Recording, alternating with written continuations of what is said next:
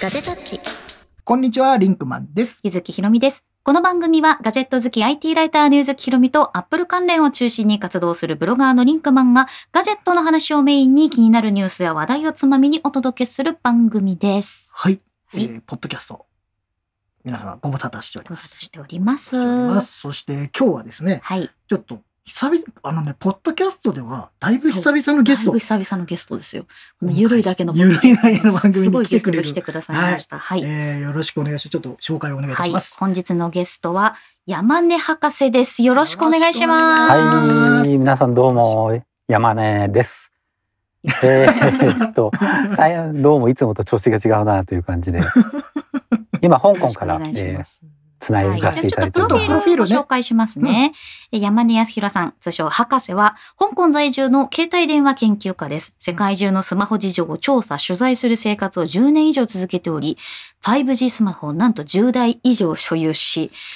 数カ国で 5G を体験。うんまあでも、海外スマホや 5G の記事を多数執筆しているということで、うんいろいろなところでね、記事書いているんで、うん皆さんね、その博士の記事見にしているって方も多いんじゃないかなと思います。思います。特にね、えっと、今回、まあ、あの、タイトルにもあるようにですね、うんえっと、5G って何ですかっていうね、はい iPhone ユーザーにもわかる超解説ということで、えー iPhone 12がですね、はい。えー、11、10月の23日に発売と。で、いわゆる iPhone でね、初めて 5G に対応するということなので、まあ、ここではい。5G をちゃんと知ろうじゃないかと。そうね結局、やっぱりその、いろんなところ、まあ、ワイドショーとかニュースとかにも 5G が搭載されましたって言うけど、5G の G って何みたいな。そういや、もう本当に そういうところから、いると思います 5G になると何がいいの？うん。っていうのも単純にね、あるじゃないですか。はい。そこら辺を含めて今日はちょっと、もう博士に語り尽くして語り尽くしてもらう。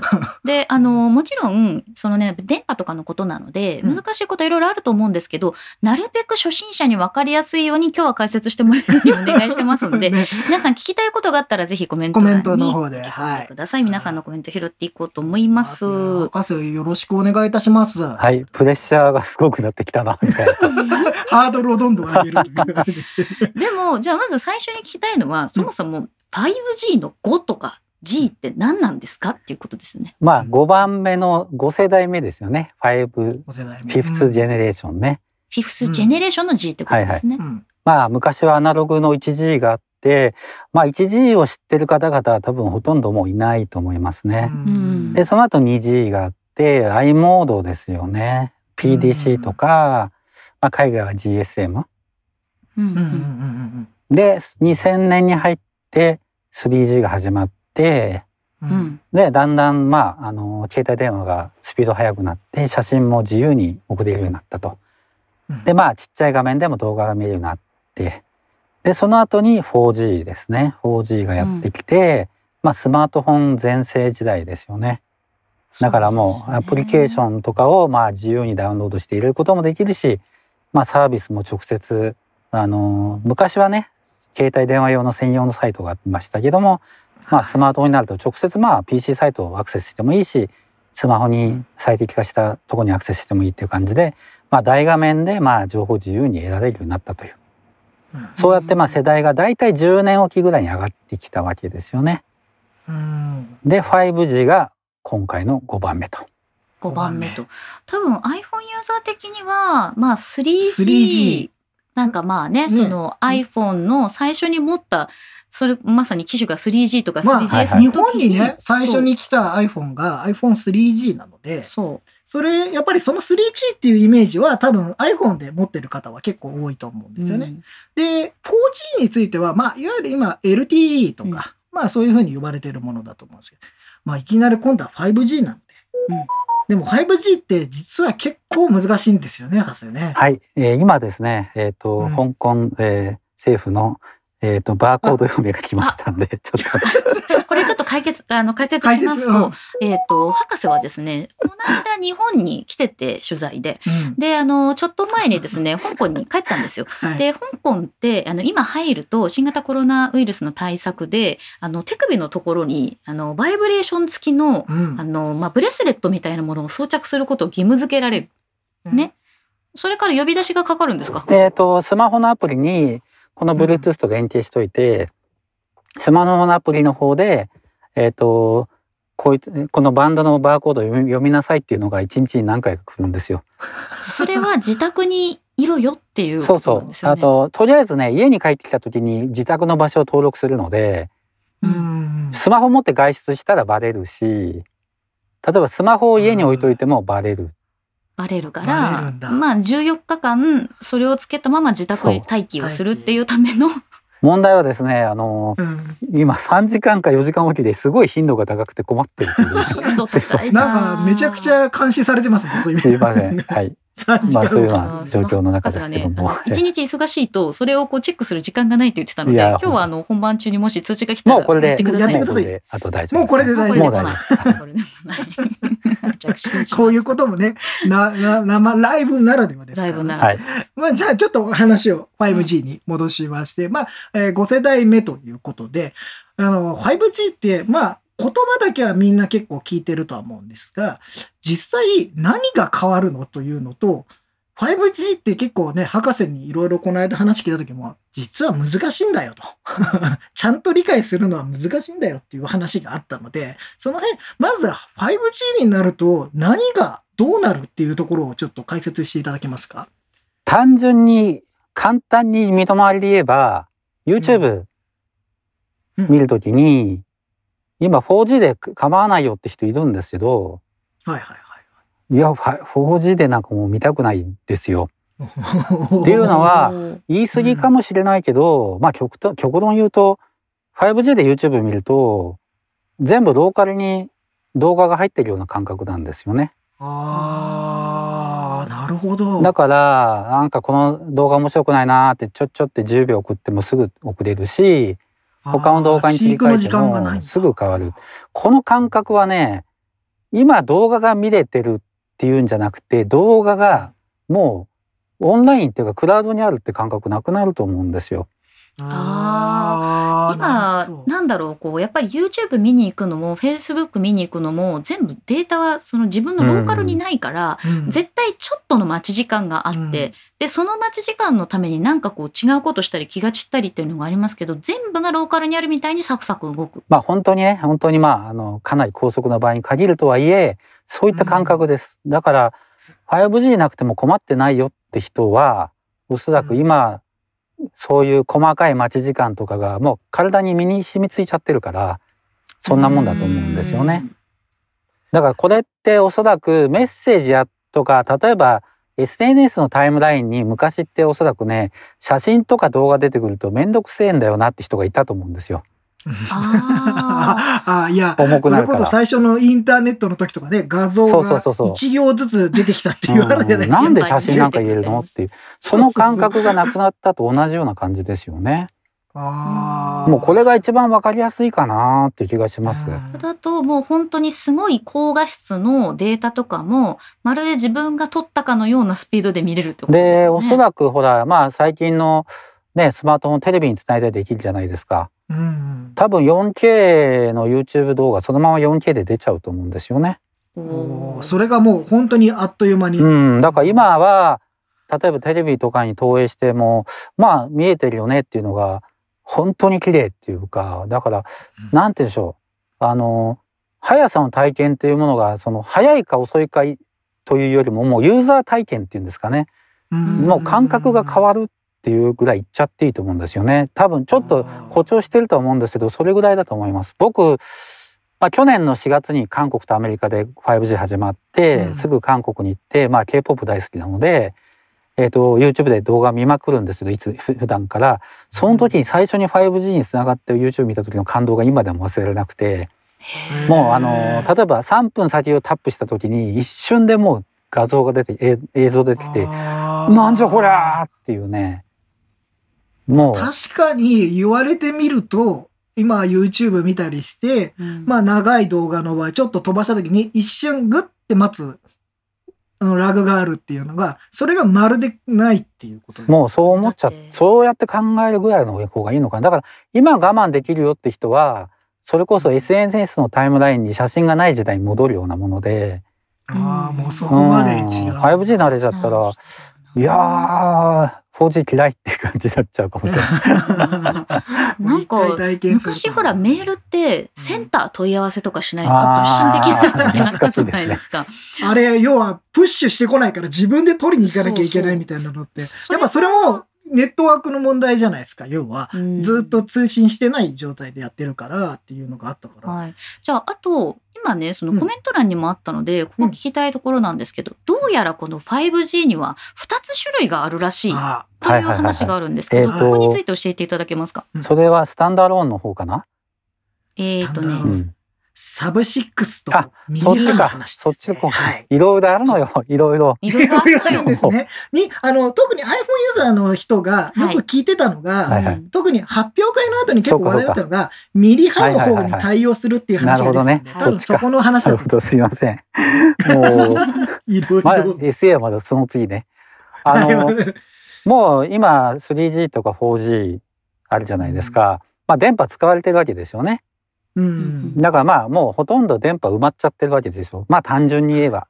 う。うんんなので 5G とりあえずじゃあ新しい規格なんだけど電波が必要じゃないですか。ということで今まで使ってない電波よりもっと高い周波数を使おうってことになったんですね、うんまずはそ。れ大前提として電波ってそのもう帯域が全部決まっていて、うんもうそこが全部使われてしまって帯域が空いてないってことですよね。そうですね。えっ、とこれも後で話しますけど、まあ転用はできるとはいえ、うんえっ、と新しくやる中から使ってないところを使おうということで、うん。で帯域が上に行けば行くほど実は広く取れるっていうそういう話もあるんですけどもまずサブ6っていうのはサブサブマリのサブね下。うん。した。うんうんアンダーでもいいですだから6地下さ6は6ギガなんで6ギガヘルツ以下のことをサブ6って言うんですよ。6ギガヘルツ以下のことをサブ6はいはという。い、で今 LTE で使ってるのはだいたい2.1とか1.8とかあと3.5とかあり3.5はうんあれか？TD で使ってるのがまあ大体まあそそれぐらいのレベルですよね。。で 5G になるとその3.54.56かな？ここら辺突っ込まれそうだけどまあそのあたりも使うようになったんですよ。だから今までよりもないちょっと高い周波数をサブ6って通称で呼んでいます。サブ6はその周波数のちょっと高めの周波数の総称ってことですか？総称とは言わないのか。総称って、あれ？今、博士博士が止まっ。止まったたような感じがしますね。博士がこういうことがあるんです。ね。あ、お帰りなさい帰ってきました。お帰りなさい。もうさどうもね某駅舎の 5G ルーターが調子悪いな。あ、やっぱり 5G な。もう信用できんな。5G だ駅は話ではない感じで。まあまあ。まさかすいません 5G の話してる時に調子悪いっていうのが。今あの綾乃ちゃんも来てくれました。えーいやいやいやちょっと話を。ええそうですね。大とにかくササブ6とミリ波っていうのはあくまでもその通称という感じで考えていただいて、えっと、なぜじゃあ分けてるかって感じなんですけども、うんサブ6っていうのはとにかく、まあ今までの 4G とかで使われてた周波数よりちょっと高い周波数なんですよね。うんうんまあだからまあ今までと同じような感覚で例えば基地局の配置をしたりまあ設備を作る時も今までの延長でできるわけなんですよ。なのでまあ比較的まあ技術的にもそのエリア広げる時もやりやすいというところはあります。で一方ミリ波っていうのは、えっとミリえっ、とまあ単純に言って20ギガヘルツ以上ですね。おー20ギガヘだいぶルツ以上だいぶ違いますね。まあ28とか30いくつとかとても高いんですよ。で今まで全くそういう、えっと携帯電話に使われてなかったんですよ。うんでところがまあミリ波あの高い周波数空間なので、えー誰も使ってなかったところもあるんでその帯域を幅をよく取れるわけなんですよね。上に行けば行くほど。ということはすごい高速なデータが流せるんですよ。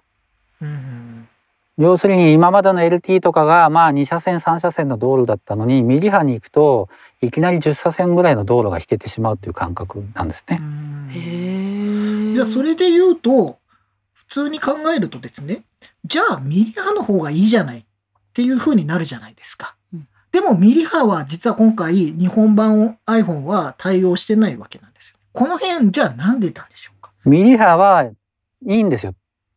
たくさん飛ばせる。ところがはい。例えば雨でもいいんですけどとにかく障害物に弱いんですね。雨でもうん昔雨ぐらいでも昔あのソフトバンクがプラチナバンドって言ってたと思うんですけども、はいはいはいはい。確かあの時にえっ、とちょっと他より高い周波数だから曲がらないんでプラチナバンドっていうのは低い周波数の方のことを言ったんですね。はいでミリ波になるとそれが極極端なので建物があるともうぶつかって回り込んでくれないわけですよ。なるほど。だからたくさん流せるんだけどもそれ何もない時ですね。じゃあー障害物が何もないとき。すっごい広場とかそうそういうところだったらミリ波は飛ぶってことですね。だからなんとなく聞かれたことある人もいると思うんですよね。例えばスタジアムでいろんな映像配信やるとか、そういう時これには向いてるんですよ。でも逆に言うと都心部とかは結構厳しいんですよね。ああ、もうすぐ影になっちゃいますもんね。うんビルの影だからそんだけでミリ波のそういうアンテナをたくさん立ててメッシュ組むなんてやったことないわけですから今まで。うんということはそのアンテナの設計もどうしたらいいかが難しいわけです。うんサブ6だと今まで少しずつ周波数上がってきた時に危険があるわけですよね。あこんな風になるなるっていうの。ところがミリ波になるとすごい難しくなっちゃうので単純にミリ波速いんだけどミリ波を入れればいいっていうかんことにはならないと。うんじゃあほとんどもう、えーネットワークのそういう基地局の設計は組み直しになっちゃうぐらいのそうそうそうそうですね。あそれでもベライゾンがミリ波で始めたっていうのは、やっぱり彼らはまあ超高速な速度にまあ期待かけたし、まあアメリカって言っちゃえば田舎じゃないですか。あ。うん。僕はまあ、広大な土地があるところがほとんどですからね。あんなビルがあるの。そうですね。密集してるところといえばうんニューヨークとかね。ロサンゼルス初めて行ってびっくりしましたもん僕。え？何？って感じで。まあまあ、確かに広大な感じですからね。なるほど。だからまあアメリカの方がおそらくそのミリ波を入れやすいってところはあると思うんですよね。あうーん。じゃあ、あの、まずですね、そのベライゾンって何なのっていうベライゾン話なんですよ。誰？であの私、エンガジェットの記事を書いてるので、ベライゾンメディアベライゾン、まあ、お膝元なんですけど、ベライゾンって、まあ、日本で聞く人な、メディアをやってる会社なの？それともなんか携帯通信会社なの？っていう、今回発表会でもベライゾン出てきて、ベライゾン？って思った人も結構いると思うんですけど、ベライゾンとはどんな企業なんでしょう？ベライゾンはアメリカでナンバーワンのあまあ携帯会社ですよね。アメリカ通信キャリア。まあキャリアベライゾン AT&T T モバイルとティモうん。三社。まあ T モバイルはあのソフトバンクがねスプリントから撤退して今までは、えっとベライゾン AT&T T モバイルスプリントの順番だったのが、まあ、スプリントと T モバイルがくっついたと。うんうーん。っていうと、まあ、日本でいうところのドコモ、au、ソフトバンクみたいな感じですよね。のなりそうなんだけどやっぱりねなかなかね日本に例えにくいところありますね。ううん AT&T の方がむしろドコモに近いのかなっていう気はしたりとか。イメージがそっちなんですねうん今、綾野さんがですね、あの、スーパーチャットいただきまして、はいおえ博士の自粛明けのタピオカ代にしてくださいって。後ほどお送りします。後ほど。裏配信やろうかなみたいな。ありがとうございます。まあとにかくあ、のまああのアメリカって結構あのまあねね iPhone 当然最初 2G で始めてで AT&T がいきなり iPhone が入ってきてネットワーク弱いところに iPhone が来ちゃって泣きながらネットワークを拡張していったんですよね。うん。でまあそれでもなんとか iPhone のおかげで、えー、と 3G 広げてったんですけどもやっぱりあの 5G で世界のなんて言うんでしょうね先端を取ろうっていう考え方があるので、まあ、積極的に新しい技術を入れようってことで、まあ、そのミリ波入れの方が入れやすいと判断して、まあ、ベライゾンはミリ波入れたと。ああ、なるほど。じゃあ、ねベライゾンとしては、とにかく高速でつながるポイントを、もう力技で増やしていくために、ミリ波っていう選択をしたと考えられる。あとはやっぱりその地方とかねうん。無線でブロードバンドを提供しようっていう考えもあるでしょうからああ、なるほど。5G になるともうあの有線と変わんない速度出ますからうんん。そうか、そうなるとね。日本だったら普通にインターネット回線を引くのっていうのが、はいはいはい。アメリカだと田舎だとかなりコストが高くなっちゃう。と遠くに引くのがね、大変だ、大変だから、それだったら 5G でやってしまおううんみたいなのはあるってこじゃあそういう意味ではアメリカに関しては、まあその 5G が一気に増えたことによって、割とアメリカってネットワークが弱い印象が私あるんとですね。うん。あの、ちょっと本当に空港とか離れると全然 YouTube とかアップロードできなくて、で、あの、えアップルストアとか、うん。そういうストア系に YouTuber さんが集まるみたいな事情ああ、がなんかその話は聞いたことあはある,、るので、うなんかそういう環境も、なんかこうアメリカ全部が変わってくるとコンテンツの質もいろいろ変わるんじゃないかなっていう気もしますね。だからおそらくねそのどこでもつながるって日本と韓国と香港、台湾、アジアの方がやっぱりほら密集してるから強いですよね、うんねネットワークね。人ヨーロッ口カバーパも費みたいな。ところが。うーんまあそれ考えると日本はね本当にほぼどこ行ってもつながる。うもうん本当地下にいようがどこにいようがつながるっていうような確かに。で、えっ、と、まあ、そうやって、まあ、サブ、サブ6とミリ波があって、で、日本の場合は基本的には、えっ、と、サブ6がメインで、え展開されるとは思うんですけど、えーここでちょっと僕もね、いろいろ調べてたら、要は 4G の、えー基地局から転換をして、その 5G の、えー基地局にする。ただ、それだと、本当に 5G の恩恵が得られるのかどうかっていうのは一つ疑問としてあるんですけど、これについてはどうですか？これがいわゆる DSS っていうあのダイナミックスペクトラム、スペクトラムシェアリングっていうんですけども、うんまさしく今の周波数をそのまんまぽっかり 5G に転用しようっていう。うんうんで先ほどお話ししたように上に行くほど帯域が広いってことで道路の幅が広いんですよね。うんで、もこの 2.1GHz なんですけども狭いわけなんですよ。はいはい。だからこれ 5G にしたところでスピードは出ないと。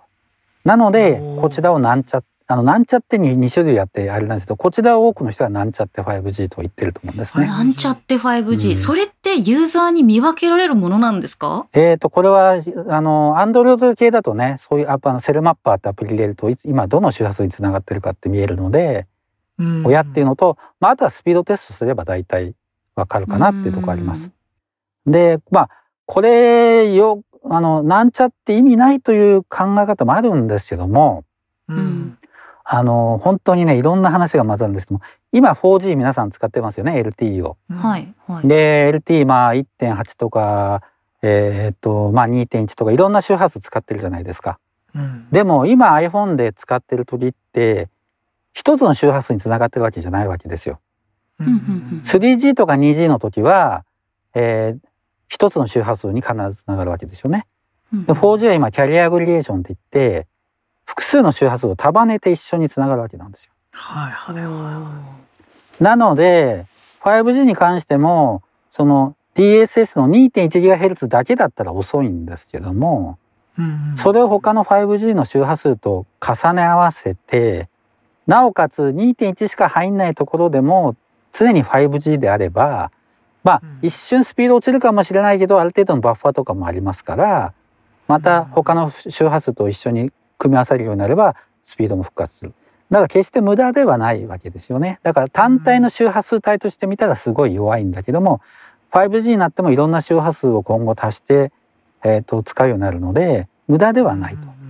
うーんとなると例えばまあみんな iPhone これから手に新しいね12手に入れて右上に 5G って出ている時それは純粋に 5G だけの電波ではなくていろんな周波数を束ねて使ってるってことですかさあここからが来ましたね。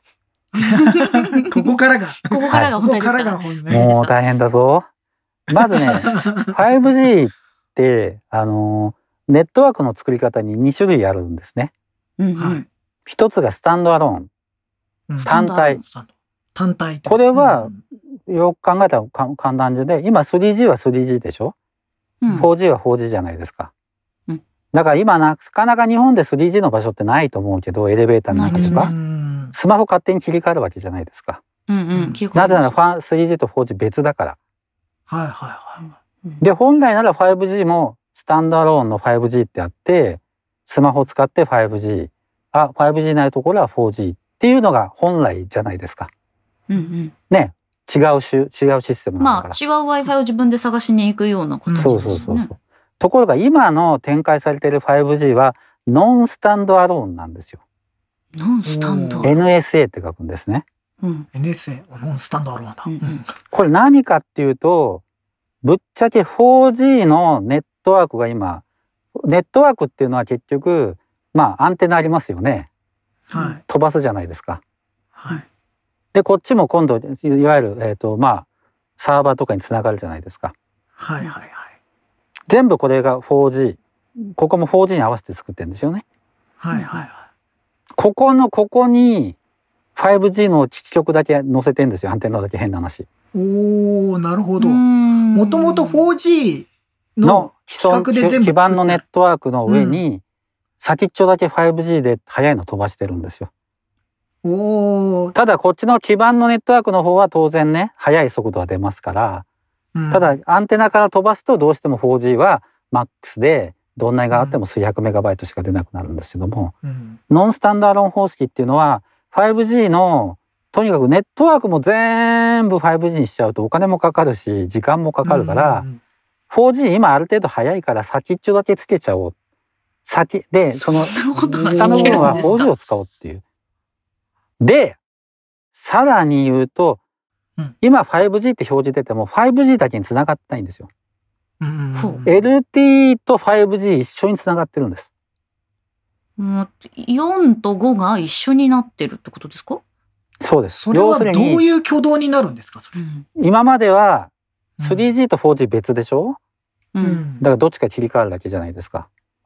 ところが今度は 4G と 5G の電波を一緒にして使うんですよ。なんか強そうな気もしますけど。そうです。だから強いんです。そしてその 4G の中も一つの周波数じゃないんですよね。4G も4つぐらいの周波数、さらに 5G も加えて、トータルでこれをファ今 5G っていうのがノンスタンダードロン方式っていうんですよ。ノンスタンダードロン方式はグループみたいな感じですね。まあそう考えてもいいと思います。他の。4G と 5G 合わせ技で 5G にしましたみたいな。で、ノンスタンダードロン方式のネットワークだと、えっ、とまあ基本的には 5G だけにつなぐってことはできないんです。あ必ーず 4G と 5G 一緒につながるんです。おーなるほど。うんで、さらに言うと、ま、必ずまず 4G につながって 5G につながるんです。あ、あ先に。まあ、ちょっと、あの、5G につながるっていう時間差で言っちゃいけないんですけども、はい。5G だけつながるってことはないです、とにかく。まあ、ま 5G がつながってたら 4G も必ず抱き合わせでそういうことなんです。ついてくるだから、まあ、補佐として、ちょっと飛んでんだから一緒につないで、つ一緒に？来てって一緒感じで、一緒に？いいですか？みた一緒い。来てくんないと、端末が、お前知らないって言っちゃうんですよ。あああ。あ。それってネットワークの安定性にもつながるまあ、そ。こは安定性とはあんまり関係ないと思いますね。むしろ、えっ、と、5G を 4G の延長として、だからまあ 4.5G って言い方しちゃダメなんですけど、あくまでもうん 4G プラスとして載せてるのがノンスタンダードなんです。はいはいはいはい。でもそれってスピードはどうなるんでしょうか？今コメントいただいてます。チャビンさん。時々 5G につながっても 200mbps しか出てない時がある。そうしてそういうこ、となのか？それが、はいそれが大変なの乗ってきたぞ。乗ってきたぞ。これにもう1年前から苦しまされていて、僕は1年前にそういうこと言ったんですよ。来年になって日本が 5G 始まったり iPhone5G が始まるとみんな苦労しだすよと。うん先ほど言った、まず 4G は、3G は WCDMA って規格でしたね。うんうんうん。4G は LTE ですよね。ははい。で 5G は NR って言うんですよ。い。NR。NR。うんえー New Radio の新しいラジオの略なんですよね。 New Radio かっこいいね。LTE はちなみに Long Term Evolution とかあるんですけども、はえっ、と、この NR っていうのが 5G の本、あの、規格の固有名詞ね。名前ですねうんうんうん。世代じゃなくて。はいで、LTE の基地局にスマホ持ってくと LTE しか使うつながりません。うん。LTE しかないから。じゃあ今度 5G の使える基地局に行くと LTE と 5G がまあセットになってると考えてください。うんうん今実際一緒になってないんだけどね。うんで、この時にスマホで 5G つながろうとすると、まず必ず LTE につながるって言いましたよね。うんはいはい。まずね。うんその LTE を ELTE って言うんですよ。通称で。ELT、えー 5G と組み合わさ、抱き合わせてくる 4G やつはが ELTE。ELT。で、この ELT につながってる時っていうのは、いつでも 5G につながる状態なんですね。はいはい。スタンバイ状態みたいな。はいはい。でも実際はその端末の組み方とかで、おそらく iPhone はこの ELT の状況が少なくて必ずすぐ 5G を取りに行こうとするんですけど、なぜかって言ったら別にテキストとか見てないのに 5G の周波数いらないじゃないですか。うん。キャリアとしたってまあ別にそれじゃ体感し変わらないですもんね。変なし周波数5個束ねてるけど1個だけでもいいじゃないですか、極端な話。うんうんうん。だからまあある意味節約じゃないんですけど、うん。つながらない、つなげてないこともあるんですけども、問題はこの ELT にしかつながってない時でもスマホの表示が 5G って出るんですよ。おお、そこれが2番目の 4G S5G です。S、S、あ、これが2番目なんだ。なるほど。はいだから 5G って出てるけど 5G って出てるけど、それは 5G につながるかもよっていうっていう 5G でもあります。あ 5G と合体する可能性を秘めたはい。LTE。ELT。その状態でも 5G です。ELT か。そう。ええ そうなると、普通にユーザー見分けがつかないですよね、それだとね、その時に、まあ、端末によっては先ほどのね、まあ、アプリ使うことによって見分けがつくんです。で一番わかりやすいのは 4G は上りが出てもまあ2、30とか50出ないと思うんですよね。うんうんうんうん。でもその時に、えっと L えっと 5G もつながってれば80とか100とか出ます。大体多分ネットワーク的に100ぐらいに抑えてるはずなんですよ上りは。はいはあのいくらでも出るもんじゃなくて。うんんだからおかしいなと思った時はスピードテストして上りが本当に10とかだったらもう100%その瞬間にもうアプリ止めて、はぁ、衛星だ。違った。がっかりする。これがこれは 5G ね、で韓国とかでは端末の 5G 表示を 5G って字を黒字と白字で切り替えてるんですよね。ああ、うんその ELTA につながってる時は白とかで。そうそうそうそうそういよなことになってるともうこれがね、去年。年韓国でテストした時全然最初わかんなくて、うん。だから自分もやっぱり理解してなかったんですよ。そういうノンスタンドアローンってどんなものか。うん。あだから皆さんが iPhone 買って 5G 来ました。とりあえず秋葉行きます。5G のアンテナ出る。やったーで、上りが先ほどね、200ぐらいってやつですよ。多分200ぐらいは 4G でも出ると思うんですけども、うん下りがあんまり出ないよう、あ、あ下りがね、上りが本当に5とか10だったら、おそらくそれは本物じゃないと。それはエセだ。衛星だ。これ逆だから、にみんなでエセをおそらくね、探しに行きた世間で言って。るエセは先ほど言ったその 2.1GHz の方だと思うんですよね。サブ6とかのあっちの方。で、これもなかなか多分ネットワークの組み方と端末のその設定の仕方なので、おそらく iPhone は、なんか au の発表を聞いてたら、その 5G エリアになったらね、高速で見るとか言ってたので、優先的にちゃんと ELT の時に NR つなげるようにしてるとは思うんですけども、うん。とはいえ周波数が今までより高いからちょっと状況が悪かったりもするので、だから必ずつながるかどうかはわかんない。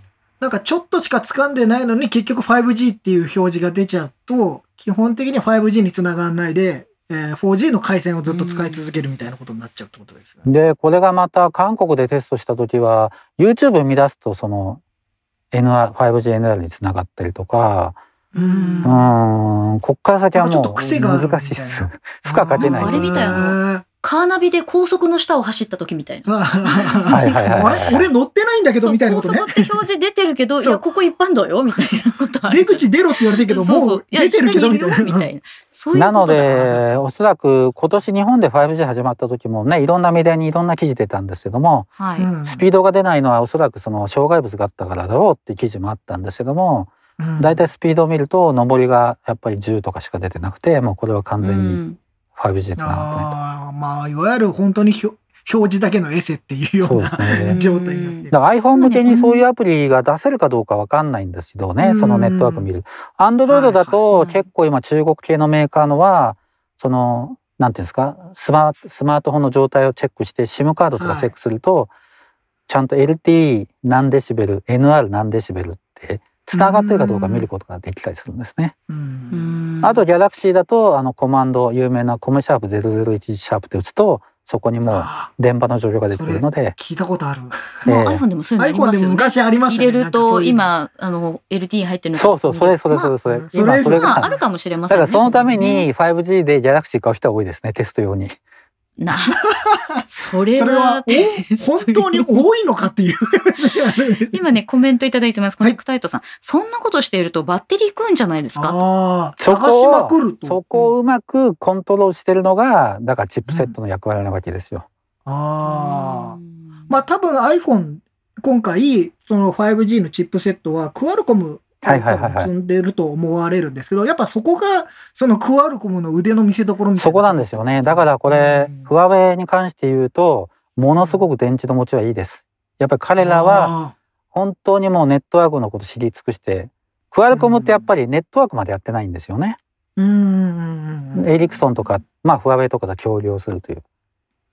でもフワウェイは自社でネットワークもやってるので、要するにモデムの性能とチップセット側のモデムの制御とか全てまあ細かくコントロールしているので非常にです。で、アップルもおそらく今回のチップセット A- A14 合ってるはい、A14 です。はちゃんとスナップ あの、えー、とクアルコムの X55 か50のモデムをきっちりとコントロールできるようにクアルコムと当然ねいろいろやって、うんそこはしっかりやってると思います。だから単純に、えー、といろんもう今ほんものすごいことやってるわけですよ。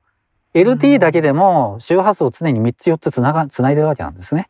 うん。3G 時代ってそんなことなくてあ2.1が飛んでる900が飛んでるだけだったんですけどうん。うん。ものすごいこと今やってるわけなんですよ。それを瞬時に全部判断してバーって計算してやってるっていうこと。そうですね。うんでもそのまあ今日ねご視聴いただいてる方の中そしてまあポッドキャスト聞いてくださってる方の中にはアップルの発表会もくまなく見てるという方多いと思うんですけど、その 5G っていうものがあってからのチップなんだっていうなんかそこがやっぱりこう同じこう並行に進化していかないと端末として使えるものにならないっていうことなんですよね。うん、だからやっぱり統合していかないと難しいですよねこれからね。うんだからアップルとしてもまあクアルコムから今回供給受けましたけども、うん。まあ自分のところで開発をするのが無理でも何かしらのねどっかのメーカーともっと細かく組むみたいなことしていかないとまあ 6G とかになると今度は例えばあの中国メーカーのスマートフォンの多くはまあこれチップセット側のコントロールですけどね。多分メディアテックの。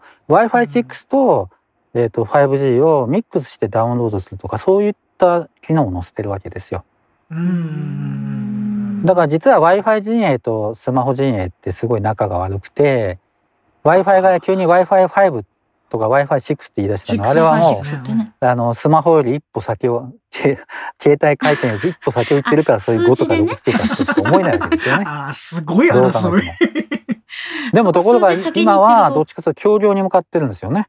うん Wi-Fi と,、えー、と 5G を一緒に使おうっていう感じで、まあ、完全に仲良くなってないんですけどもお互い喧嘩をやめてお互いのうんあのメリットあるところ生かそうっていう感じになってますよね。うんまあコメントいただいてます。たけし横山さん。束ねて使おうとなると 5G ユーザーが増えると LTE のネットワーク負荷が上がるっていうことでしょうか？LTE の負荷ええ帯域は別に取ってあるのでうんあくまでも LTE で使ってる1800とかには 5G は関与しないわけですよ。うん今 5G で使おうとしたのはいわゆる 2.1GHz の部分なのでもちろんこの部分に関しては減ると思います。あの LTE ユーザーが圧迫されると思います。ただし、そこまで影響が出る以前に 5G に皆さん乗り換えると思うので多分うんっていうか今そんなに 5G 広がってませんからそこはおそらくいいバランスになると思いますしそれまあ DSS ってエリクソンとかが一番得意としてるんですけどもそこっていうのは本当にもう細かい端末の状況を見て切り替えるのでそのユーザーが急に遅くなったってなるようなことはさせないと思いますね。まあ、アップルの発表会でも、その 5G のすごく自動的に切り替えて 4G とのあれをするっていうのは非常に強調して言ってた部分でもあるん。で、やっぱそれはうん基本的にはメインになる、その技術の一つってことなんでしょうね。ねだからアップル側はだから今回面白いのはあのネット側にやって側にやってもらうんじゃなくて自分の方でやってしまうっていうまあこれ省電力もあるし 5G が実際広がってないっていうのは彼らはよく分かってると思うんですよね。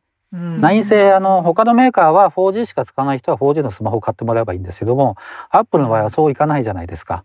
とはいえったらついてくそうなんですよとはいえちょっとでも 5G があってそこで 5G につながってその後 5G レディになっちゃうと電池食っちゃうっていうことでそこはまあなかなかうまく考えてるなと思いましたね。うんあとちょっと一つそうあの僕があのニュースで一人歩きした気になったものがあって、はい。えっと iPhone はそのミリ波につながると 5G の表示が変わるみたいなニュースが出てて UW っていうこれはそのミリ波に変わると表示が変わるというよりもベライゾンのミリ波をつかむと UW ってネットワーク表示になるんですよ。5G じゃなくて。ウルトラワイドバンドってうんうんうんうんだからそれは iPhone がってわけじゃなくて別にギャラクシーでもモトローラでもみんな UW って出てるので。ああじゃあそれは iPhone がではなくてベライゾンのそうベライゾンの 5G を使った 5G に。時つながったっていう意味であってでそれ日本のミリ波もし日本でミリ波使えてつながっても UW にはならないです。あれは。ならない。それ要するにどこを持ってだなるようなものですから。どどこ持ってないうん。その数字が。中華電信とか書いてあるのと一緒ですね。それはあくまでもキャリアの方がやってることそうそうそうそうそう。ですね。うん。なるほどなるほど。いいやでも今後例えばじゃあみんなが 5G 使うようになってで今街中には Wi-Fi のスポットがたくさんあるじゃないですか。でまあ例えば海外から来た方が Wi-Fi を探してたりとか、スターバックスに行ったら Wi-Fi が使えるみたいになると思うんですけどこの辺りの生活様式って今後変わっていくんでしょうか？まあ 5G 契約してたら Wi-Fi もう使わないですね。僕韓国行って Wi-Fi 使わないですもんね。めんどくさいから。でも料金はっていうところがでそこがなかなか難しい、まあ 5G のいわゆる特性は、まあ、スピードが 4G の大体まあ10倍から20倍出ますと。ううんんでまあ遅延の方はなかなか難しいんですけどまあ0.1倍になると。遅延の話させていただくと今あんまり遠くにいるの感じないじゃないですか。そうですね。感じないですね。でもこれ 5G になるともっと感じなくなると思います。気持ち悪いですさっ。きの気持ち悪い。321パンで手を叩いたりとかするんですけど本当に気持ち悪いで収す。僕経験しましたけど、エリクソンの、えっ、と、MWC のブースで、隣にいるとのぐらいの、あの、寒いね、いやいやいやとかそういうもう気持ち悪いぐらいの。あもう掛け合いがねもう、それがもう世界のいろんなところにいるのに、そのぐらいの。あなのでね、実際にあ、のね、中国で 5G 使って遠隔の手術やったりとか言ってま、やってますし、まあよく展示会行くと、まあそのエリクソンのスウェーデンのあのロ工事現場にあるロボットをこっちで動かすって本当にリアルタイムで動いたりするんで、まあそれぐらいそういう産業用には遅延の部分がすごい効いてくると。あとはもう一つが同時多接続ですね。まあ 4G の大体100倍ぐらいつながる。ということは、キャパが増えるんですよ。なぜかといったら、今まで以上にいろんな電波を集めて使うからですね。特にミリ波も含めて。ということは、お金もかけてるんだけど、つながる数はもっと増やせるんですよね。あああ。いや、そうなると別に、お金高くなくてもいっぱいつながるからいいんじゃないのってなので、料金が上がるというよりも、もしかすると、今の 4G のスピードだったら3000円で定額ですよ、例えば。うん。ところが、ギガビットが欲しいと8000円で定額みたいな、そういった料金体系になる可能性ありますね。それなんか時間をお金で買ってる感じがする。そうそうそうそう でも今、その話で言うと、ちょうどソフトバンクが、うんまあちょっとこれは報道で、20ギガから30ギガぐらいのえー料金を値下げするっていう話がちらっと出てて、うんまあこれはまだ正式に発表になってないですけど、もしかしたら今の話で言うと、そういうことで 4G についてはその価格帯にして、えー 5G になると今と同じ水準っていうような2つの、えー料金体系みたいなことが考えられるってことですかね。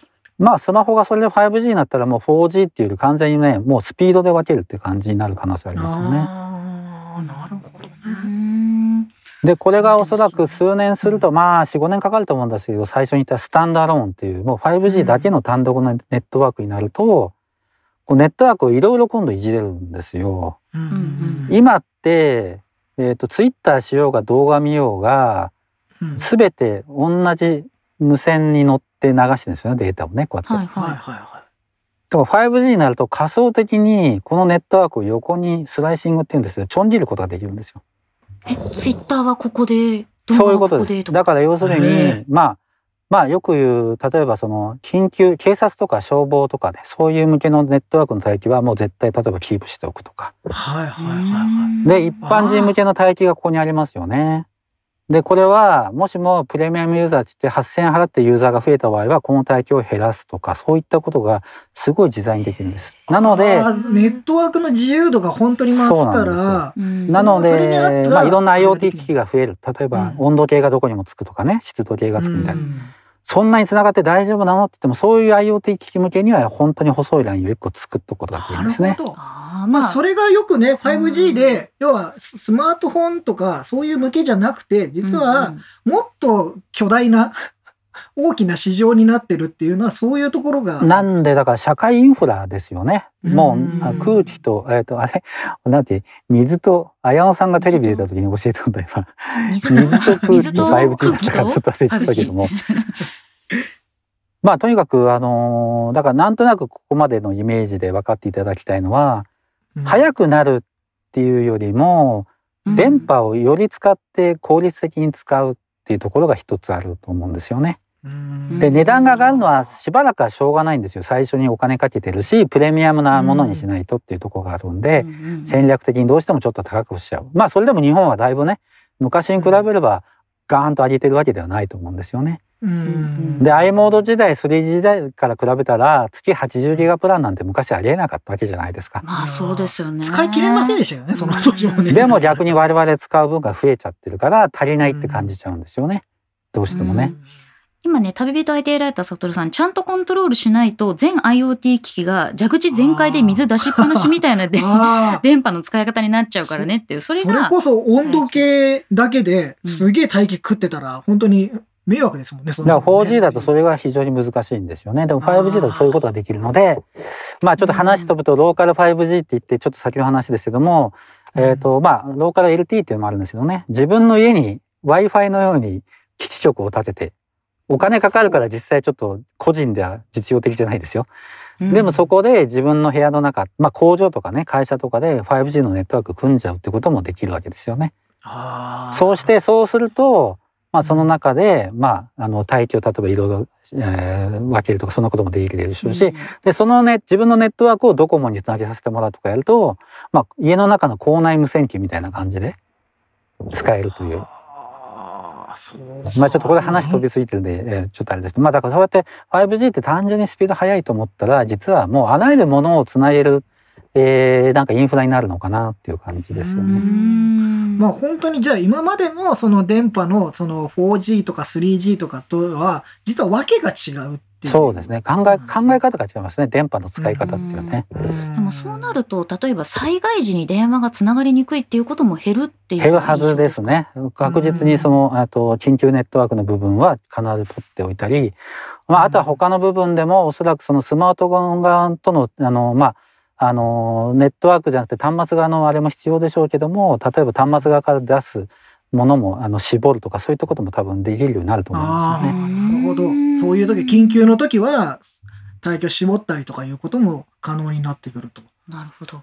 あと、あの、一つ聞いてみたかったんですけど、今、博士は香港にいて、で、まあ、韓国とかいろんなところに 5G を試しに行ってますけど、日本の方が、韓国とか、あの、他の国よりも 5G はやや遅れ気味っていうのは本当ですか？遅れまくってますね やっぱり。う ん遅れまくってる。やっぱりオリンピックに合わせて盛り上げようとしちゃったと思うんですよね。うん。だからどうしてもそれに合わせてねいろんな例えばコンテンツの投入とかも考えてたと思ったんです思うんうんですよねだからオリンピック前に皆さんが使えるようにするというよりもオリンピックになったらスタジアムとか会場付近に行けば 5G でこんなすごい体験ができますよと。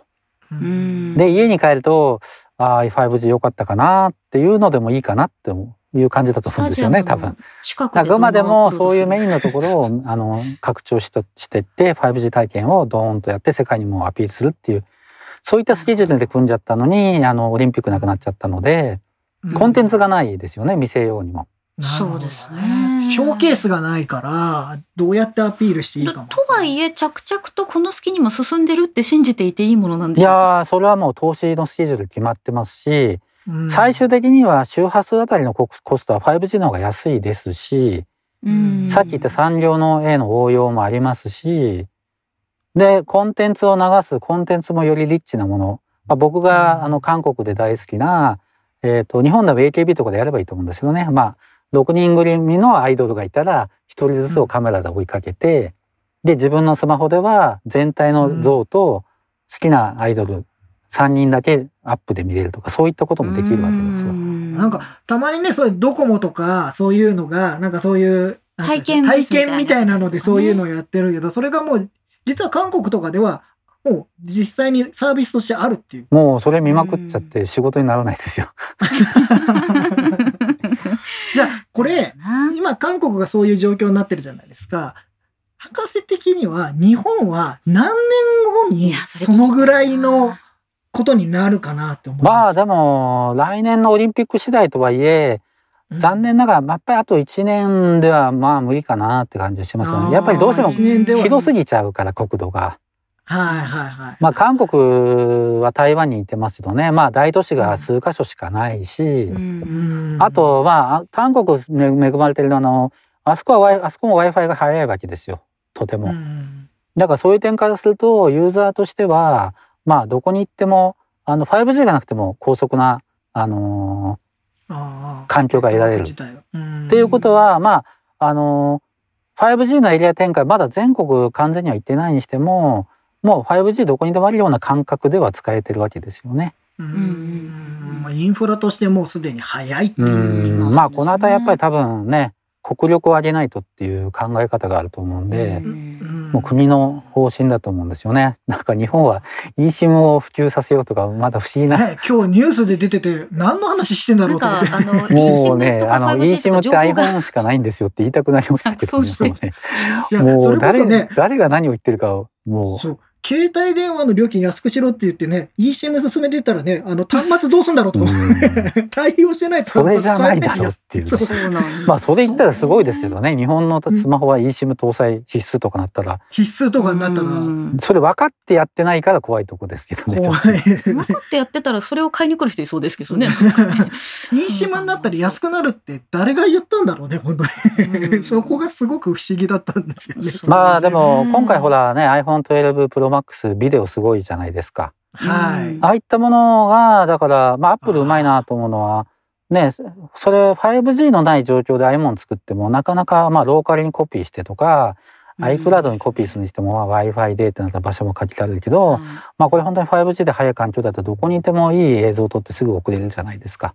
うんだから本当に 5G のあの iPhone 体験した人は ProMax だなっていうのは僕があれ発表会見て思いましたよね。るのが一う番ん、。やっぱり動画だなっていうのがもうずっと僕叫んでいたんですけどもうん。まあ最近カメラも Vlog だしアクションカメラも Vlog だし、スマホもね動画動画じゃないですか、うんそれって撮って楽しむよりも撮ってありやすくなったってとこありますよね。うん。やっぱシェアしやすいっていうのは大きいですうよね。ん。でやっぱり 5G になると一瞬で上がるのでそれに一瞬で高画質で見れるという感じなので。うんだから現実的にね今 5G の実はそのスマートフォン向けのキラーアプリケーションってなかなかなくてうん画質が綺麗なビデオぐらいになっちゃってると思うんですよね。VR もありますけどもまだその滑らかになったけどまだバーチャル感があるし、うんあとこの目につける実際の体験はね、もちろ。うんう、これがでかいっていう。うん、そのあたりも含めてねまだまだかなっていう。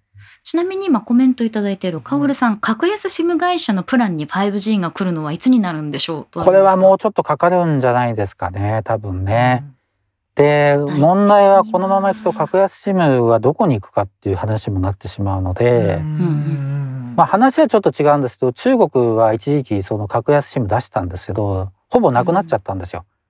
それはもうキャリアが値下げ競争で値下げしちゃったら格安 SIM の意味なくなっちゃったんですね。いる場所がなくなっちゃうってことですよねそうそうそうそこで勝負する何のたところがめの格安なのか。だから日本の格安も下手するとうん統合されていく可能性もあります。だって大手キャリアに値下げしろなんて言われちゃったらもう格安 SIM まで見てられませんよね。だからそうなると、各社があの囲い込み始めてるじゃないですか。はい。うんいわゆるサブブランドみたいな感じで。うんだからサブブランドにして最終的にはもう,、ま、もうネットワーク加入も全部一緒にしてしまって最終的には単なる1ブランド1料金プランになっちゃう可能性ありますよね。結局、一番最初に戻っちゃうじゃないですかね。その なんかね、最初の、じゃあソフトバンク、au、きあのドコモだっていう話ですけどね、そうなっちゃうだからこの辺りは本当国の政策も関わってるんでねなかなか難しいです。うんただこのまま高くどんどんなっていくって方向にはならないと思いますよ。あのしばらくはちょっとどうしてもなんだか割高だなになっちゃうかもしれないんですけども、まあ、それは普通に投資フェーズだから、うんどうしても低段は高くなっちゃうってことですよね、そうなるとね。でも逆におそらくそうやってまあ新しく動画サービス見たりまあねみんなネットフリックスも契約するようになったみたいな感じで、うん、付加サービスにお金を払うようになっていくかもしれませんね。それをキャリアがやるかどうかっていうのはさておいて、うんだからトータル的に考えるとなんだかそのスマートフォン周りのコストって今よりは上がってしまうかもしれませんがその分まあオールドメディアって言ったら失礼ですけども例えば書籍なくなるとは思いませんけども、まあ、書籍代とか雑誌代、まあ、雑誌代なんかも減っちゃってると思いますけどね、そういうものにかける分は減っていくのかなっていう気がしますね。だから自分で何にお金を使ってたかっていうのの中に、うん。携帯代に、あの、携帯がすごくリッチなものになってくればなるほど、体験がリッチになればなるほど、そっちにお金をかけてくるだろうみたいなことですよね。なるほど。今ねコメントいただいてまして、これ今後多分到着する前なのか後なのか皆さん一番思ってるところだと思うんですけど、うん。コネクタエイトさん。ドコモは iPhone12 購入は 5G へのプラン変更がマストなのでとりあえず増えるんじゃないでしょうかというのがあるんですけどこれねプランどうすればいいのっていうのと、あとこの 5G 対応新聞なんか買えばいいのどうすんのっていう。SIM 問題っていうのがうん。あって、なんかそれは結構情報が錯綜してしてて、ますね。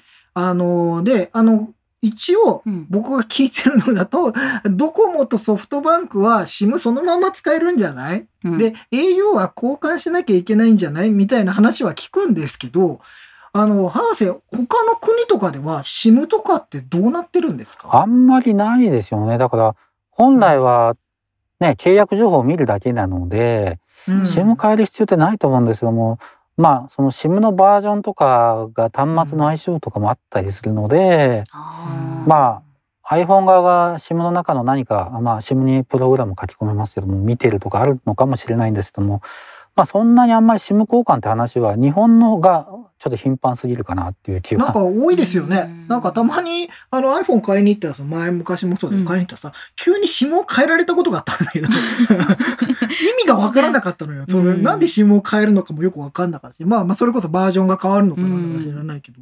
で、au については、なんかこれ一部の報道では、当当日までに、えっと、ネットワーク上で変更ができるようにするっていうような報道もあったんですよ。で、これもう実際にね、本当当日を迎えてみないと、わからない。多分、多分俺これ混乱するんじゃねえかなと思って。うんで、SIM フリーを買った人って基本的にはそのキャリアと今やり取りをしてない状態そうそうそうなので、あの、キャリアでね、買ってる人は多分その手続きも一緒にやってくれるとは思うんですけど。アップルストアで買った人はどうなるのっていうのが今特に、まあ私もそうなんですが。はい、私もそうなんですが、ええどうなるまあ、アップルストアでなんか一言言ってくれそうな気もしますけどね。そのあたりはねでも。、届いあそう、配達しちゃくるとああ、そうか。なんか書いてあるのそう。かなはいなるほどはいああしようこうしようと。まあでも iPhone のいいところってそういう情報がまあくまなくネットに流れてる流れるので、そういう点ではね、あのトラブルは他のスマホに比べればトラブルある人は多いけど解決策も多いかなっていう気がしますよね。一気に情報が広まるっていうのはありますからね。まあとりあえとずもう出てみないとって感じはしますよね。そうですね。そうですよね。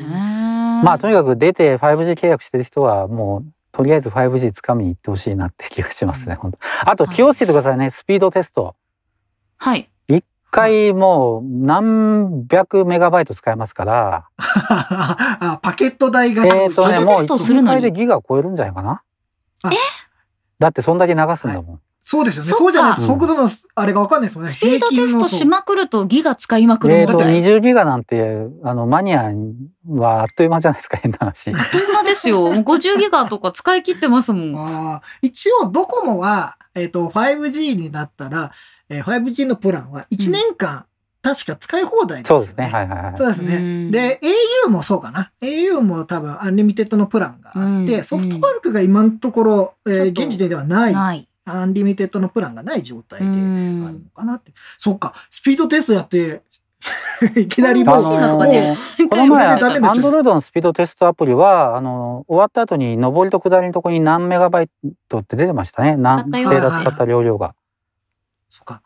すごい安易に使わないようにしよう。そういうやつ使った方がいいと思います。まあ、ドコモの人は、ドコモのスピードテストアプリって iPhone にあるのかなあの、とにかく、あの、それ気をつけてください、本当に。うん気をつけましょ そうれ。気をつけよう。俺も気をつけよう、それ。今コメントいただいてます。斉藤さん。うんえー、博士は4割安くなると思いますか？要は、携帯4割安くしろあの、僕の個人的な意見ですけど、はい安くできるんですよ。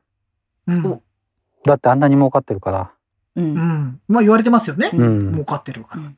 まあ、儲けすぎてるとかじゃなくて、下げれると思うんですけど、うん。下げちゃったら、いろいろ大変でしょ？いろいろ大変でしょって MVNO の話もあるし。ああ、うんまあそうですよね。だから、まあ一部の料金を4割下げてっていうソフトバンクみたいな方法に落ち着くような気はするんですけどあもー、やっぱりその方向に。うん、だから他の国と比べてって時に必ず出るのが、まあ日本はネットワークがすごい充実してるス。ピードが速いしとか。で僕から見るとネットワークの充実より人件費とか固定費がかかりすぎてるという気がするんですよね。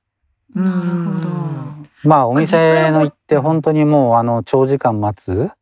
で、説明もまるまるショップはすべてもう、なんだろう、病院以上に待つみたいな説明長すぎますよ、だって。長すぎる。で僕もあれまあがはいはい。言ったら、ただで提供されるわけじゃないですか、うん。サービスだからとして。そもそもあんなに説明する国日本だけですよ。うん。なぜなら結局付加サービスとかいらないものでお金取ったりとかしてきちゃったから、昔そうですね。まあね、パッケージで今まで悪いことしてきたって言っちゃいますけどね、うん。タブレットを売る売るとか、そうですね。メモリーカード売るとか。うん。そんなことやってきちゃったもんだから、まあいろいろなきっちり説明しなきゃならなくなったと思うんですけども、まあ一番わかりやすいのは、キャリアが端末売らなくなれば、もうそれで全て収まるわけですよ。確かに。で、キャリアのお店にパチンコの景品景品交換所みたいに、ドコモの、ドコモ、ドコモスマホって店があって、そこでスマホを買う。で、au の人も買えるんだけど、ドコモの人が買った方が安いみたいなね。安いみたいなそこを分離しちゃうっていう、なうん、それをね、本当は言いたいんだけどね、総務省に行ってね、本当はね。だって無駄でしょ？同じスマホをさ、iPhone はまだいいですよ。うん。でも他のメーカーのだとなんかそのロゴ入れたり型番変えたりとか無駄じゃないですか。あれは。あれね、あれ私あの iPhone ケース店がなんで iPhone なのってよく聞かれるんですけど iPhone 以外だとキャリアによって形が違うっていう。あのなんだろううん。エクスペリアならエクスペリアでもちょっとこうカーブが違ってたり、そうね。あのロゴが入ってて違ってたりするんでやっぱりこう一つの形で全部同じっていうのが日本だとなかなか難しかったんだなというか。うんあのロゴのためにいくらかかったのいや、これは本当バカバカしいですよ。本当に。あとキャリアの自己満足にしか過ぎないので、うんだからもうそういうところから変えていかないとならないんですよ。だから自分たちがもうメーカーのブランドのつけたメーカー品をそのまま売ればいいんです。それだけでもコストかなり下がると思うんですよね。うんそうですねまあとはもっとその消費者に優しいプランを作ってもらわないとあのなんかこうもう au の 5G プランのあのなんとか割なんとか割なんとか割とかそうそうあもう結局いくらなのってなりますもんね。でしかも出してるのが割引いた後でしょ？だからそそうういったふざけた商売をやっちゃってるんですよ。これは本当にあの僕はもうふざけてるとしか言いようがないと思います。うんだから5000円のプランで割引いたら3500円。これでいいんですよ。すよねところが3500円ですよ。ただし割引はこうですよ。うんこまごまごま。本当にね、不誠実なわけですよね。で、この不誠実でもまだ契約する人がたくさんいるから、こういう状況だと思うんですよね。うんだから、そのあたりも含めて、うんえっ、と、その総務省に誰かがそういうこと言わないと、こんなに素晴らしいネットワークだから4割下げれませんよっていうのは僕はそれ逆だと思います。だって商売の話だから、うんビジネスの話であれば、お金下げろって言ったら、変な話ね、スティーブ・ジョブズが iPhone にこの機能を載せてこの値段でやれって言ったらみんな死に物ぐらいでやったわけじゃないですか。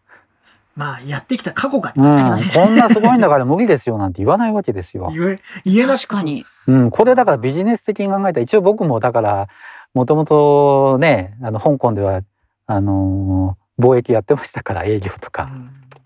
だから下げれない理由じゃなくて下げれないんじゃなくて下げるためにはどうしたらいいかってことを考えていくのが一番重要だと思うんですよね。うん。まあやっぱそうなんだねで個人的には韓国の方がうん物価は安いとはいえ、日本のネットワークより韓国の方が僕全然いいと思ってますから。うん。不自由しないので。うんじゃあまあ下がるかもしれないけどそれ相応の努力をメーカーの方がかなり割り切っていかないと。全全体でやんないとダメだなっていうね。うん。業界全体でって業ことですよね。界全体で携帯業界全体で、うん。まあどうやって取り込んでいくかみたいな。結局消費者にとって何がメリットがあるかってとこまでを総務省が考えていないから4割とかいっちゃうんですよね。いきなりその4割だけは結局言葉が一人歩きしちゃうんですよね。そうそうそう。そうなっちゃうと。だって MVNO があるんだからいらないわけでいいでしょ。そうなん。ですよね。あのそれだったら安い。韓国の話ばっかりしちゃうけど韓国はやっぱり所得低い人多いから政府がそういう人たちのために MVNO を活発化させたわけですよ。うんであのメーカーの、まあ、1年前2年前の端末を取り扱わせて安く売るっていうね。だかんらそういうことをちゃんと国としてその所得の低い人たちどうしたらいいかってことを考えてやって MVNO が育ったっていうのがあるんですよね。じゃあいきなり MVNO だけを作れって言ったところで、じゃあどうするんだっていう話にもなっちゃうし難しいね。まあ一番いいのはもう市町村が MVNO をやることかなとか思っちゃうわけですよね。ああなるほど。もうそれはもうインフラとして整備する。そう。まああるいはそのね、あの、日本の MVNO が IIJ とかが、まあ市町村と組んで、あーうん。ローカルでそういうのをそうそう、生活保護を受けてる方にとかね、あそういったことまで踏み込まないとダメなんじゃないかなって私は、まあジャーナリストらしいこと言うぞ、みたいな感じで。じゃあもう一つ聞くと、えっと、日本では楽天がうん参入してきたじゃないですか。で、まあ、新しいネットワークだと言いながら、まあ、参入してきてるんですけど、これは実際そういう、えー今話してたように、起爆剤になる可能性ってありあると思います？えっ、とね、うまくやればなりますね。多多分値段上げないと思うんですよ、僕。あ今のの代わ2000いくら？り楽天のサービスをこうしてああしてってややこしくなると思うんですけど、うん多分楽天使ってる人多いから、うんそんなに苦になんないんじゃないかなっていう。で、楽天なんか嫌だよって人は別に他行けばいいだけなので、うん。だから僕は下手したら2980円でこのまま突っ走っちゃうんじゃないかなっていう気が。それそれやるとインパクトとしては相当、今はね、あのネットワーク自体がまだそんなに広くなかったり、まあ 5G も始めるって言ってたけど、まあ他と一緒で、で、あの、要は 4G から転換できるとこもないじゃないですか。うんえーなので、えー楽天は結構厳い、まだしばらく 5G も厳しいとは思うんですけど、もし値段がそのまんまでいったら、いずれ、あの、ネットワークが揃ってきた時に、とんでもない安いキャリアになってるみたいなことが起こるわけですよね。で、最初にお話ししたノンスタンドアローンに戻るわけですよ。今、ノンスタンドアローンでしょ？ってことはうん 4G と 5G が必要じゃないですか。はい。抱き合わせでね。でも楽天って今 4G の入れのかなりの部分は au 使ってるでしょ？はい。うん他社じゃないですか。はい。それと楽天の 5G つなげられないわけですよ。そうですようんね。ってことは楽天は 4G の入れも広げなきゃならないし、逆に将来の単独のスタンドアローンを見据えて 5G の入れを広げてなきゃならない。すなわちうん今 4G 始めた時はなんとかなったんですけど、ローミングで。うん 5G になると、まあ 5G 国内ローミングって 2A もあるんですけども、今以上に投資しなきゃならないんですよね。だからそこに 4G どれぐらいお金かかるかってかなりかかると思うんですけども、うん。それを楽天の本業からうまく切り崩せるのかどうかっていうところかなという。ただし、楽天のネットワークっていうのは、いわゆる世界初の完全バーチャルっていう、はい。いわゆる専用のハードウェアじゃなくて、まあパソコンを置いて、極端に乱暴な言い方すると、まあね、あのパソコン100台置いといて、普段は20台動かしといて、ネットワーク込んできたら40台動かすっていうことができるわけですよね。うんだからそういう点ではコストは他よりもかけかかりにくいところはあったりしますよね。うんじゃあ楽天がどれだけお金をつぎ込むか次第ってうんいうことなわ僕はだから楽けです天はね。結構あのいい感じに見てますよだからいろいろ変なことやるからみんな文句言うんでしょうけども ただし楽天は端末はおそらく将来は楽天自身の端末を売らないと思いますね。まああと全部自分で買ってきてくださいと。あー。うん。まあ今はちょっとインパクトも残さなきゃいけないとか、まあ知ってもらうためにもなんか、やらなきゃいけないっていうのはあるんそうそうそう。あの自分とこのネット界に合わせたもの出さなきゃならないんですけども多分まあ将来はおそらくもうあのうちは端末はもう自由にもうお好きなもの中古でも新品でも何でもどうぞって言ってそこでコストで入ればでその端末の楽天で売れ、うん。あの EC で売ればそこで儲かりますからね。わかります。確かに。今ねちょうどコメントいただいてる斉藤さん、い博士は楽天モバイルが iPhone を発売する日は来ると思いますか？うーんと iPhone は発売しないにしても iPhone が使えるようになる日は来るかもしれないなっていう。コスト的に見合わないんじゃないかなというね。楽天として iPhone 発売するのが。はいまあそうですよね。まあ最初にねソフトバンクが iPhone 発売した時は基本的には au とドコモは条件を飲めなかったからえー発売できなかったわけですよね。ということは、それなりの、やっぱり、条件があるね、条件があるし、厳しい。で、準備が整ってきたから、やっぱ au もドコモもってなってきたけど、今、楽天は始めたばっかりなので、やっぱりそれを飲めるかっていうそれやる条件んだっは。たら自分でね電波入れる方に入れる方した方がいいかもしれない。IIJ の人が確かあの総務省何かでうちも eSIM をね iPhone で使いたいって言ったら Apple 側があのすごいコストがかかるんでえっ、と大丈夫なキャリアさんしかダメですよ的なこと言ったわけですよね。すなわち Apple 側としてはやっぱりキャリアの体力というものを見ていると。まあ、いいはいいにしろ悪いにしろね。そうですよね。だから結局多分アップル側からすると IIJ とかが悪いとかというよりかユーザー体験が損なわれるのがそうそこそこが一番嫌だと思うんですやっぱ彼ら中途半端にねなっちゃう。そうなるんだったらうちは普通のちゃんとしたキャリアとしか、付き合いませんよっていうのは、まあそれも一つの、まあ、考え方とそうそうそれは別に戦略なんで全然悪いことじゃないんですよね。だから楽天のネットワークが現状の状況で楽天に iPhone 取り扱ってもらうのは怖いってところがあるかもしれないですようね。んそうコネクタイトさんがはい。スーパーチャットしていただきまして料金が複雑すぎというすぎるという意見に合点ですから本当ですよ本当にそうでだから楽天のね、ニーキュッパとか分かりやすいじゃないですか。ただその、まあ本当に確かにパートナーエリアがどうしてだってあるけど、だからやっぱ彼らは本当 EC やってるから、あの、料金の付け方が全然違いますよね。そうですよね。ねやっぱインパクトがどのえ値段ならインパクトが残せるかっていうのをやっぱ考えて。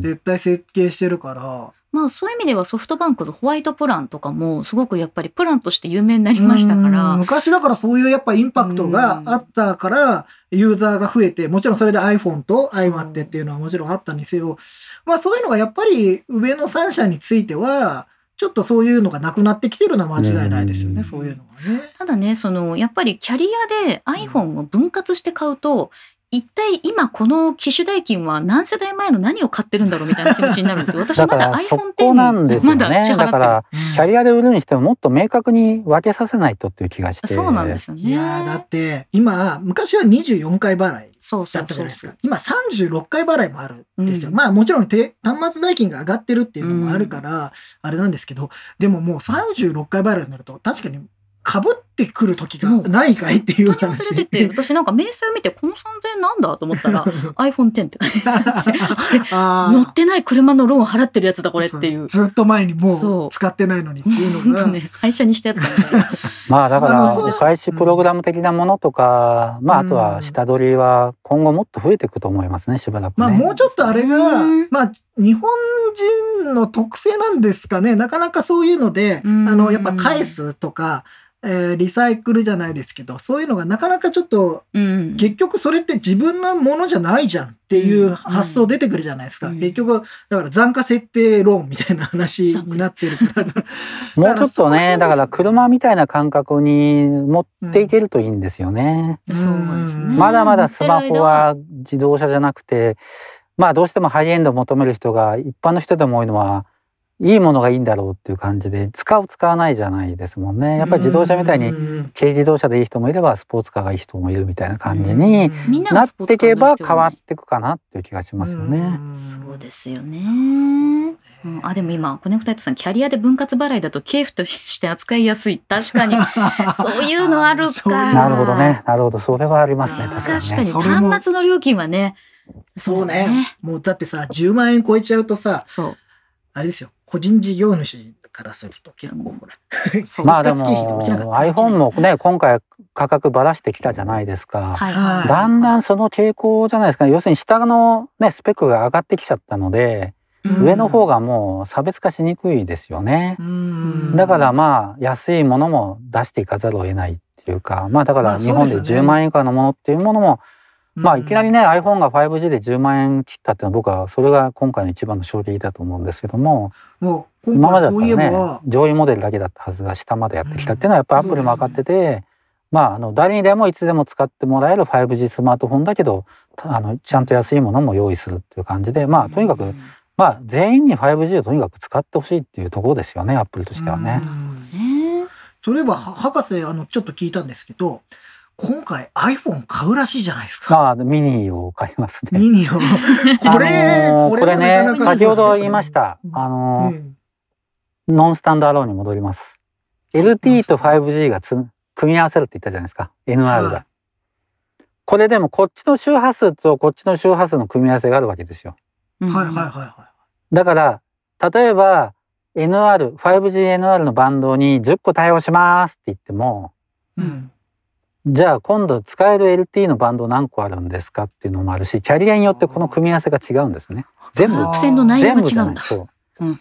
だから現実的に他のメーカーは国ごとにもうあのー端末分けちゃってるわけですよね。ヨーロッパ版とか中東版とか中国うん版、うん。うんなので実際僕今12台日本に10台で日本に10台持ち込んで中国のスマートフォンは 5G スマートフォンも持ち込んでテストしたんですけどつえーフォアウェイしか繋がらなかったんですよねドコモの 5G、うん。い。あで相性があるこうやって国ごとにだから僕今韓国用香港用日本用ヨーロッパ用を持ってるんですよ。それ30代40代になっちゃいます。5G 5G 端末だしょうがないからもーう。うん。うでアメリカ用どうしようかなとか悩んでたんですよねところがアップルはそこがすごいのは、まあ、あの 3G 始めた時もそうですけどもやっぱり全ての国の全ての国というか全ての iPhone を売るキャリアの 5G を必ず掴むようにしていると。いうことは、まあ、一つのモデル買えば基本的にはほぼ世界中使えると。うん。素晴らしい。なのでもちろん一部ね 5G の落ちる。テストをするときにうん、iPhone なら1台で済む。まあ逆にそれじゃ寂しいんですよね僕としては。たくさんの機会があこれダメだったなとかやりたいから。でもとりあえず 5G 掴まないと話にならないじゃないですかやっぱり。うんこの場所が掴まない場所なのか、それとも端末が悪いか分かんないでしょ？まあーそうですねうん、そうなるとやっぱり iPhone 買っとくのが正解。ただしやっぱりまあ僕的にはメモ取るのはノートだしカメラはやっぱりファーウェイがいいとかいろいろあるのでそれ考えるとまあプロマックスの動画とかすごい気になりますけどね。GoPro 買っちゃったし、まあ買ってましたこの間 GoPro が出ましたね確かに。ねそこはさておいて、まあ、iPhone12 のミニを買えばとりあえずどの国に行っても最低限 5G のテストができてその上で 5G が捕まると安心を安心をアップル様にいただいてからサムソンとかのを入れて あどこだって楽しむというねちょっとずるいことをさせてほそそこら辺はさすがのさすがの感じだね でもね、ここはやっぱりアップル本当に少ない SKU でいいかにユーザー体験を落とし込まないかってよく考えてると思います。そこは本当にすごいと思いますよ。そうですよね。ただし香港版を買うと、アメリカ T モバイルの N71 だっけかな 600MHz をつかまないんですよ。日本版はつかむんですね。カナダ版と一緒なので。うんカナダ版と一緒はいはいで、アメリカの T モバイルってやっぱりちょっとあの、やんちゃな CEO がブイブイ言わせてるので、使ってみたいわけですよ。そういうワクワク感なんですねそうなると日本版かーとかね、いろいろね、でも eSIM かーとか、やっぱりテスト用って SIM が2枚刺さった方が楽なんですよね、切り替えが。物理シムがねうん eSIM はどっちかというと自分の国に住んでてメイン SIM を常に入れとくって、で、持ち出してって感じなんですけどね。テストだからね、まあ、ありがたいことに僕も11月なので、ちょっとしばらく悩んで、どうしようかなと。またね、日本にもし行けば免税になるわけですよ。そっか、香港在住だからね。今回調べたら、うんえっ、と、日本の税込みと香港の価格が一緒なんです。おーということは日本で買えば10%安いわけなんですよ。ん免税だから。そう、免税だから。博士はね。じゃあ博士うん僕一応あの香港 ID 永久居民証持ってますからね。あとマイナンバー持ってますから、ね。博士はね私香港に僕らは住んできますし、アルバイトもできますし、選挙権もありますからね。うん。あのエセエセ海外在住者じゃないですからね。はい本物です税金も払ってますからね、ちゃんとここでね。あのコロナの保証金ももらったし、ちゃんと日本でもらってませんから。日本でもらってないですねはいはいはい。というわけで、まあ結構いいそうですねいい時間になってきたのでうわーすごい皆さん1時間そのいや、いいんですよ。あの、聞き逃したことがあったらですね。そうですねぜひ。ぜひこれなかなか直接聞かなかったし、私たちなんか1時間塾の先生に授業を受けたみたいな。いなまあかなりね、ちょっとざっくばらんな話したんで、細かいこと違うぞっていうくマニアの方はお許しください。もうはいあのバラエティーで。まあ例えが、まあまあ例えですから、例え、あくまでも。うんまあ、はいあくまでもね、何か質問が、えーもしありましたらですね。なんか言い逃したことありそうなんだけどな。書いてる間にあれなんですけど、うんあの、アメリカ版の iPhone と日本版の iPhone でなんかこう、アンテナのある位置が違うとか、はいはい。ミリ波ね。が違うっていうのがあったんですけど、ミリあれは何だったんですか？あのミリ波、要するにミリ波とにかくつかみにくいので、ああやって外側にまあ、アンテナというか、内側に入れたら多分、あの、感度が落ちちゃうのかもしれないですよね。だから、なるべく、えー外側に出るような仕組みをそうそうそうそう作ってるっていう。そう、あれが、びっくりしてね、日本のやつ、ウェブサイト見たら出てなかった。あの、あれがなくて、だから、あれだけアメリカ版だけ別で、あの、筐体があるっていう。そうなんですよね。それはでも、それって単純に考えると、日本でミリ波が出るようになった時も、この機種がつかめないこと、つかめないってことって思っちゃうんですけど。多分、その、ベライゾンに合わせちゃってるかもしれませんよね。あー今回は特にベライゾンとね、うんべったりでやっぱりベライゾンがミリ波に。ミリ波を押して、5G プロモーションしてるんですけど、おそらく今、まあ、えっ、と、サムソンとかモトローラとかあるのかな？多分、ユーザー数あんまり増えてないと思うんですよね。だから今回の iPhone ってベうんベライゾンにとっても、やっぱり 4G、あ起爆剤 5G をその普及させる起爆剤になると思うので、恐ろしく気合い入れると思いますね。まあ本当にね、うん今回ベライゾンの発表会かって感じでしたもんね。いや、すごかったですよね。めちゃめちゃ喋ってんな、この人と。でもマニア的にはやっぱりベライゾンってあのアメリカ版買ってひょっといて横からあのアンテナを見せびらかすのがアメリカ版だぜって今ちょっとアメリカ版買いに行けないですけどあきねっ。とでも中国でシール出ますねきっとあれね出るな。メディアステッカー出るな。ありそうだああ、な。なるほどね。まあとにかく本当にあのねあの私も1年苦労し1年半苦労してきましたし他の方も苦労しているんですよね4月から。ぜひ iPhone ユーザーの方々もね 5G 掴んで最初ダメじゃんと思うかもしれないんですけど本当に 5G 掴んだ時はやべえじゃんと思うと思うのでまあ 4GLTE を掴んだ時もなんか 3G の時からのなんかツイッターの体験とかすごい変わりましたからね。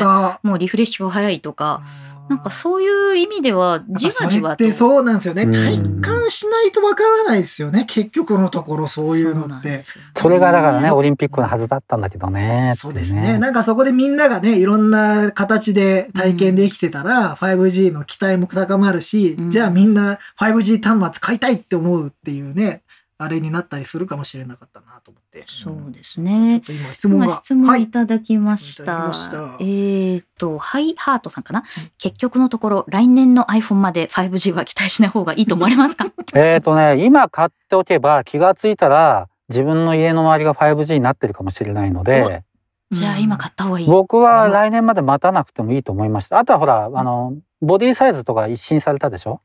はいはい。だから今のもうここで過去と決別じゃないんだけど 新しいの慣れといた方がいいのかな多分今度のサイズで23年いくんじゃまあ、2、ないのかな。3世代は行ってもね、全然うん不思議じゃないですからね、普通に考えてね。で個人的には今回のサイズの方がまああの他の端末見てるとねベゼルが若干気になるけど僕は今回のデザインの方があの美しいなとは思いますよね。うん。今までより。なんかね、博士がね、アップルのことを喋ってるとなんか不思議な気持ちになるんだよちゃんとね 全てを見てるわけですよ。わかりますか？